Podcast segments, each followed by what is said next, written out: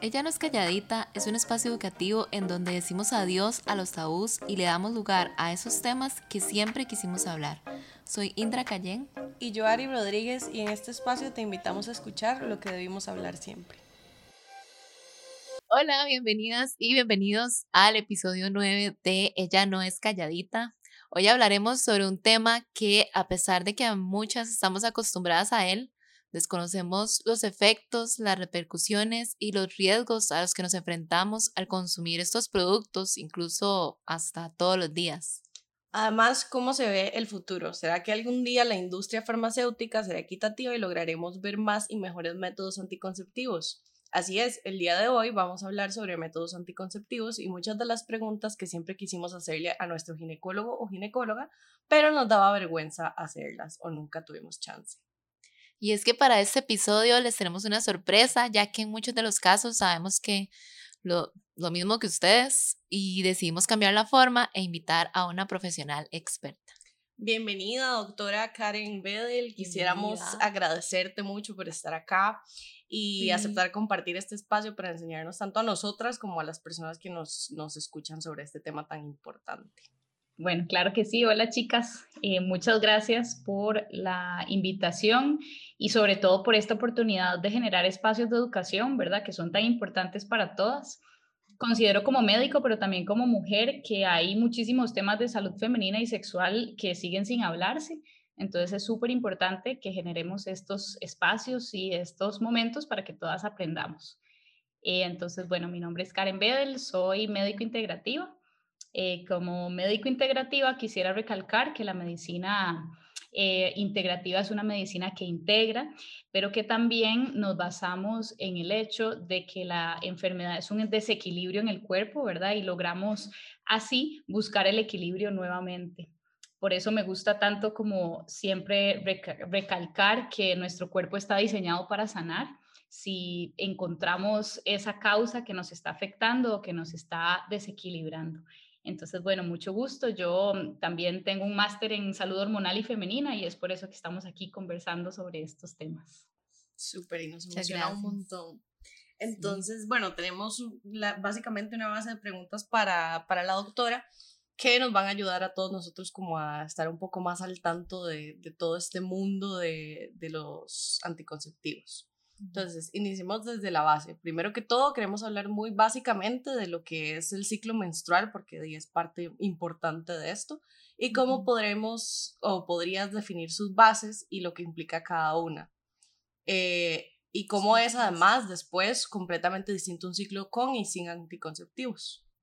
Claro que sí, creo que sí, eso que dijiste es súper importante, ¿verdad? Esto lo, lo lo que tenemos que hacer para definir un método anticonceptivo es primero conocernos. Entonces, por eso esta pregunta es como la base de todo, ¿verdad? Si conocemos cómo funciona nuestro ciclo y cómo funcionan nuestras hormonas, pues va a ser mucho más fácil a la hora de nosotras tomar esa decisión. Em, entonces, bueno, el ciclo menstrual es un tema que es bastante extenso, o sea, duraríamos tal vez como todo un podcast hablando solamente de ciclo menstrual ovulatorio, pero voy a tratar de hacerles un resumen como un poquito más enfocado en qué es lo que sucede en nuestro cuerpo a la hora también de estar con un método anticonceptivo hormonal. Eh, bueno, fisiológicamente nuestro ciclo menstrual ovulatorio se va a dividir en dos fases. Tenemos una fase primera, que es la fase proliferativa, que esta fase va desde el día primero de nuestra menstruación, o sea, el, día uno que nos baja la menstruación, hasta el día que ovulamos, que no necesariamente es el día 14, como lo, lo mencionan los libros, pero sí es hasta el día que vamos a ovular. Y tenemos una segunda fase que va desde el día que ovulamos hasta nuevamente la ovulación que esta fase comprende más o menos alrededor de 14 días, entre 12 y 14 días según cada mujer. Eh, cada, cada fase va a tener hormonas que predominan. Entonces, en nuestra primera fase, que es la fase proliferativa, así como, como su nombre lo dice, la función principal es proliferar el endometrio para su crecimiento. Y al mismo tiempo, esto es gracias a una hormona que se llama estrógeno, ¿verdad? Que es como la encargada principalmente de esto, que se libera a, nivel de nuestro óvulo. Entonces aquí sí quiero como eh, que quede muy claro que la parte menstrual está relacionada con la parte ovulatoria. Entonces, al mismo tiempo, nuestro óvulo de, o nuestro folículo ovárico empieza a em, crecer o estimularse por una hormona principal que se llama la hormona folículo estimulante, que es la encargada básicamente de empezar a madurar nuestro folículo para que ya esté ese óvulo maduro para explotar. Em, ahora, a partir de ahí, de que ya se da la ovulación por una serie de estímulos y porque otra hormona hace la ruptura de nuestro folículo, empieza entonces a aumentar nuestra progesterona, que es la encargada de la segunda fase o la fase lútea. Ahora, ¿por qué se llama fase lútea? Tenemos también en nuestro folículo, em, una vez que nuestro óvulo se libera, queda una parte que se llama así, cuerpo lúteo, que ese cuerpo es el encargado de secretar la progesterona para que nuestro endometrio se mantenga, por decir así, gordito o secretor. Es como lo que va a alimentar a nuestro endometrio para que se pueda dar un embarazo, más o menos esa es la idea. Ahora, si no se da un embarazo, este cuerpo lúteo pues empieza a degenerar, ya no empieza a secretar tanta progesterona, la progesterona empieza a decaer y nos vuelve a bajar la menstruación. Entonces, si vemos todo es un juego entre nuestras hormonas, nuestras hormonas tienen que estar en equilibrio una con otra para que se pueda dar una ovulación satisfactoria y por ende un sangrado una menstruación. ¿Qué pasa con los anticonceptivos? Al estar eh, tomando un anticonceptivo hormonal, yo me voy a enfocar aquí para explicárselos más que todo en los anticonceptivos orales combinados, que son los que hacen el mecanismo de inhibir la ovulación. Entonces, al tener una hormona sintética que está ingresando al cuerpo, como que más o menos pensemos lo que engaña un poco a las hormonas del cerebro, que son la folículo estimulante y la luteinizante que rompe el folículo, entonces ya no se empiezan a secretar en la misma cantidad y esta, este folículo no crece y por supuesto no ovulamos. Que eso es lo que siento que nosotras tenemos como mucho, muchas preguntas alrededor de eso, porque nadie le enseña a uno que en realidad cuando uno está tomando anticonceptivos lo que tiene no es una menstruación normal, porque se supone que uno no está ovulando. Exactamente. Ese tema es muy importante porque como no estás ovulando, no estamos teniendo una menstruación normal, como le estás diciendo, lo que tenemos con las, con las pastillas es un sangrado por deprivación, así se le llama. ¿Eso qué quiere decir? Que al estar introduciendo estas hormonas al cuerpo, igualmente nuestro endometrio, pues sí se está estimulando, aunque en menor cantidad, y al dejar de tomar las pastillas al día 21, que es más o menos la cantidad que tiene el paquete, pues empiezan a bajar los niveles y tenemos un sangrado o cae, ¿verdad? Por ende, ese endometrio que ha estado creciendo. Por eso también con las pastillas podemos tener incluso menos cantidad de sangrado porque ese endometrio no prolifera tanto.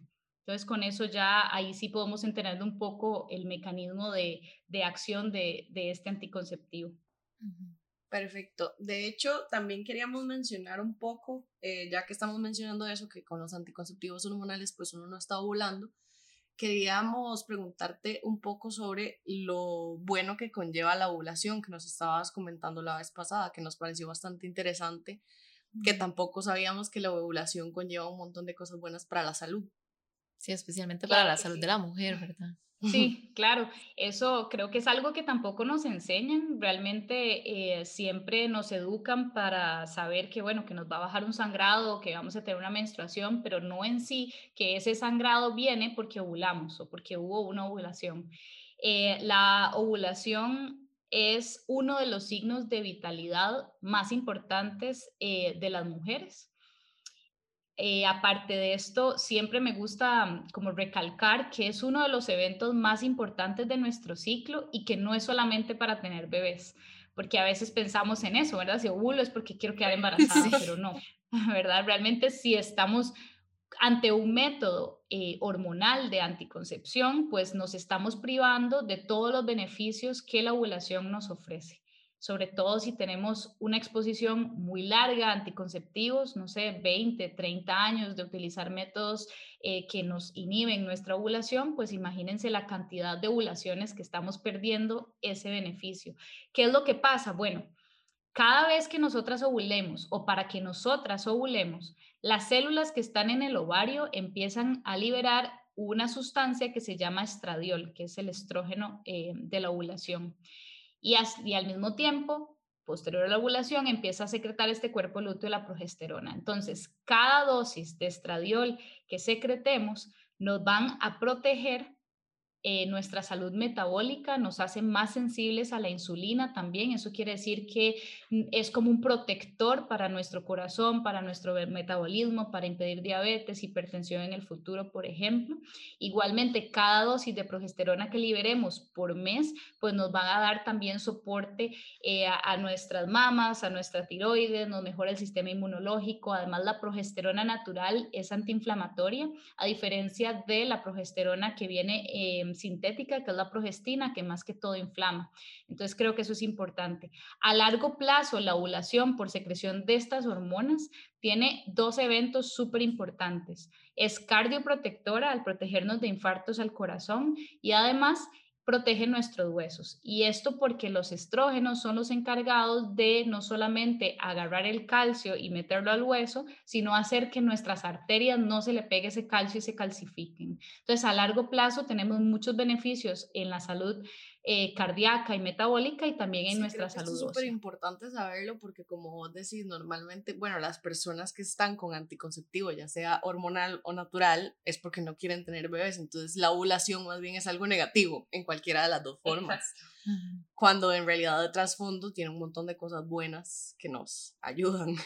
Exacto, y también como, bueno, eso que vamos a hablar pronto, ¿verdad? Que existen otros métodos que también pueden impedir que tengamos, que quedemos embarazadas, pero no nos privan tanto esta ovulación. Yo estoy llamando este episodio. Espero que todavía estén aquí con nosotras, porque siento que he aprendido como todo lo que, no sé, si simplemente lo olvidé del cole o qué, pero me quedó súper claro. Em, bueno, además de esto, nos gustaría hacer énfasis en la frase que que tenés en tu, en tu perfil y es que busquemos juntas sanar desde la causa y no desde el síntoma, porque yo escuchaba a muchas amigas que dicen como, ay, es que fui al ginecólogo y tenía, no sé, mucho brote en mi cara, entonces me dieron anticonceptivos y listo. Y es como que tiene que ver una cosa con la otra, o sea, se informaron, ahora que ya somos mucho más conscientes, la pregunta es, ¿en serio nos informamos? ¿En serio alguien nos habló de todo esto que nos acabas de contar? Y entonces creo que es como un momento en el que todas deberíamos hacer una pausa y pensar si el método anticonceptivo que estamos utilizando es como el mejor para, para, nosotras. sí. Exacto, creo que eso es súper importante y es una de las bases de la medicina integrativa también, encontrar la causa realmente de la enfermedad o del padecimiento en lugar de simplemente taparlo con algo. Ahora, dar anticonceptivos hormonales por ejemplo, por, no sé, cuando hay mucho ovario poliquístico, cuando hay muchos sangrados, cuando hay diferentes trastornos, es simplemente ponerle una curita al problema.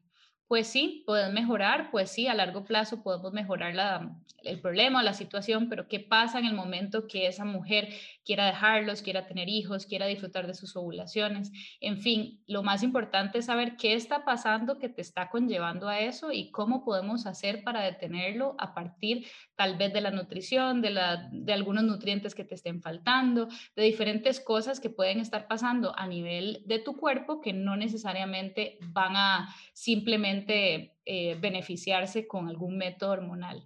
Ahora, con esto no quiero como em, satanizar, satanizar las pastillas, ¿verdad? Porque sí, pues para diferentes patologías van a ser necesarias ayudarle a ese cuerpo pues a ordenarse un poco em, o o en diferentes casos pues van a ser necesarias, ¿verdad? Dependiendo de cada persona, pero sí lo que quiero es crear conciencia, como vos decís, que no es simplemente me salió acné, voy y me lo tapo con una pastilla, porque el problema va a continuar porque definitivamente el acné viene por una inflamación. Entonces, diferentes cosas que sí tenemos que valorar antes, ¿verdad? de, asumir un método anticonceptivo es ver que tu cuerpo y tu eje hormonal estén en equilibrio o que vos te estés sintiendo bien, que estás bien, pero simplemente queremos recurrir a algún método por X o Y razón. Como yo les digo, siempre hay métodos anticonceptivos para todas, pero sí tenemos que enfocarlo bien y primero estar sanas, estar saludables a nivel hormonal antes de recurrir a algo que más bien lo que va a hacer esta parte,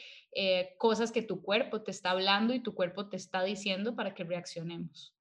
Sí, claro, y como decís, es súper importante saber eso porque de nada me sirve que me den pastillas para un brote si luego dejo las pastillas y me vuelve a salir el brote y nunca lo, trabajé. O los dolores, los dolores muy fuertes también. Uy, sí, eso siento que, que lo tenemos como tan tan normalizado, creo que esa es la palabra, está súper normalizado que alguien diga, oye, es que me duelen demasiado los ovarios y no puedo trabajar.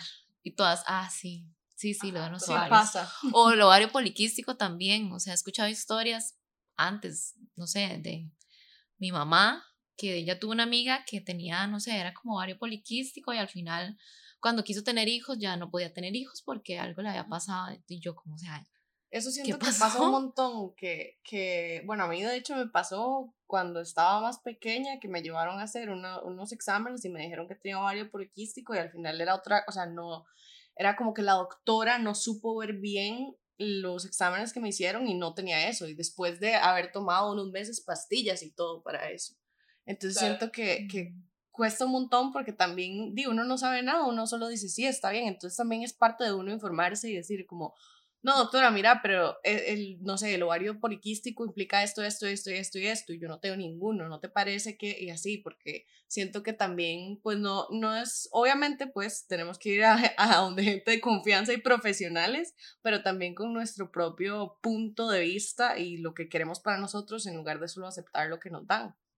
Sí, ahí con lo que estás diciendo, creo que también es importante entender que el ovario poliquístico son ciclos donde no ovulaste, o sea, son ciclos anovulatorios que fueron acumulando estos quistes y por ende, cuando lo vemos en un ultrasonido, se ven todos esos folículos que nunca explotaron. Entonces, ¿por qué no estamos ovulando? Es la pregunta.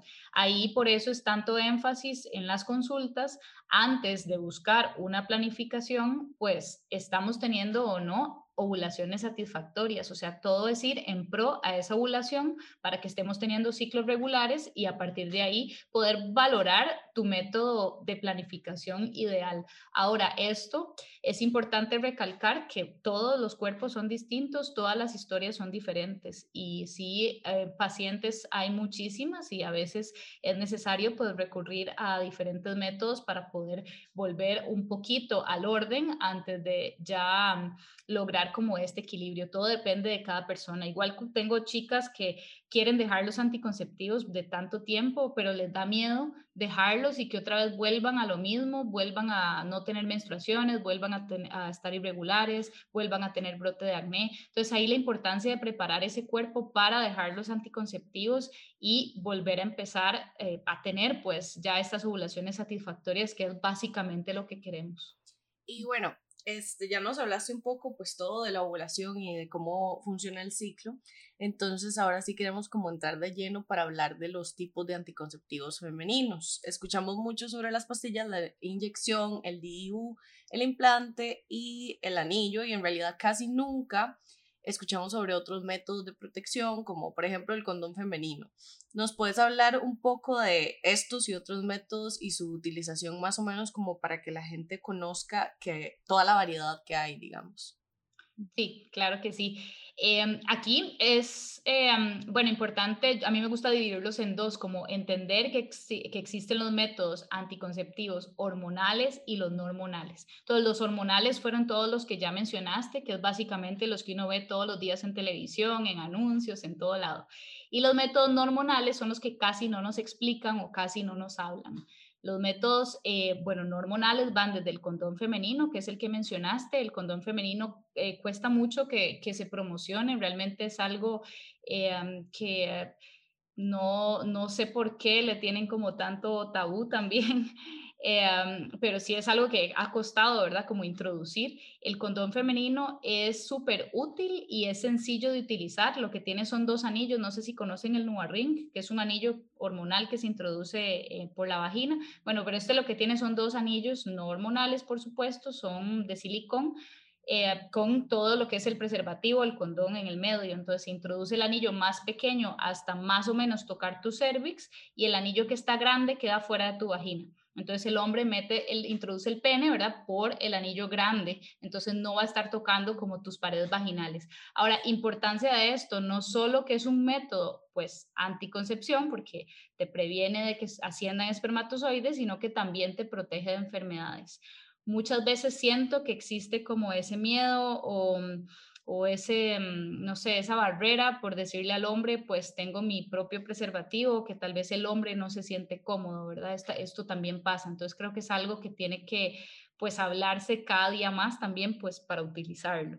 Y además es súper porque uno lo puede andar puesto y todo, ¿no? Como, como tiempo antes, por así uh -huh. decirlo. Sí, se puede, se puede tener puesto porque realmente lo que queda por fuera es solamente el anillo, no queda por fuera ningún, ah, digamos, todo el material eh, sintético o todo el látex, pues no queda por fuera, sino queda dentro de tu vagina y lo que queda por fuera es solo como el anillito. Sí, o sea, todo este tema de que hay alrededor, o sea, todo ese tabú que hay alrededor de como, no sé, la privacidad de la mujer y tocarse uno y como todo el, el método, ¿verdad? Hay muchas mujeres que es como, no. No, porque yo no porque sé. no me quiero meter no me quiero tocar. Digamos, ajá. Y es como, es, importante. Lo importante es tocarse, conocerse, verse y, y, y, buscar algo que, que te funcione y que te guste, sí, obviamente. De esa forma uno, bueno, uno se da cuenta que tampoco era nada del otro mundo, que pues estás protegiéndote vos, porque es lo único que, que pues te permite saber que estás siendo protegida pues contra enfermedades o otras cosas, ¿verdad? Esperamos que estés disfrutando muchísimo de la primera parte de este episodio. Recuerda estar atento al próximo episodio para escuchar la segunda parte de este capítulo y seguir aprendiendo juntos en Ella no es calladita.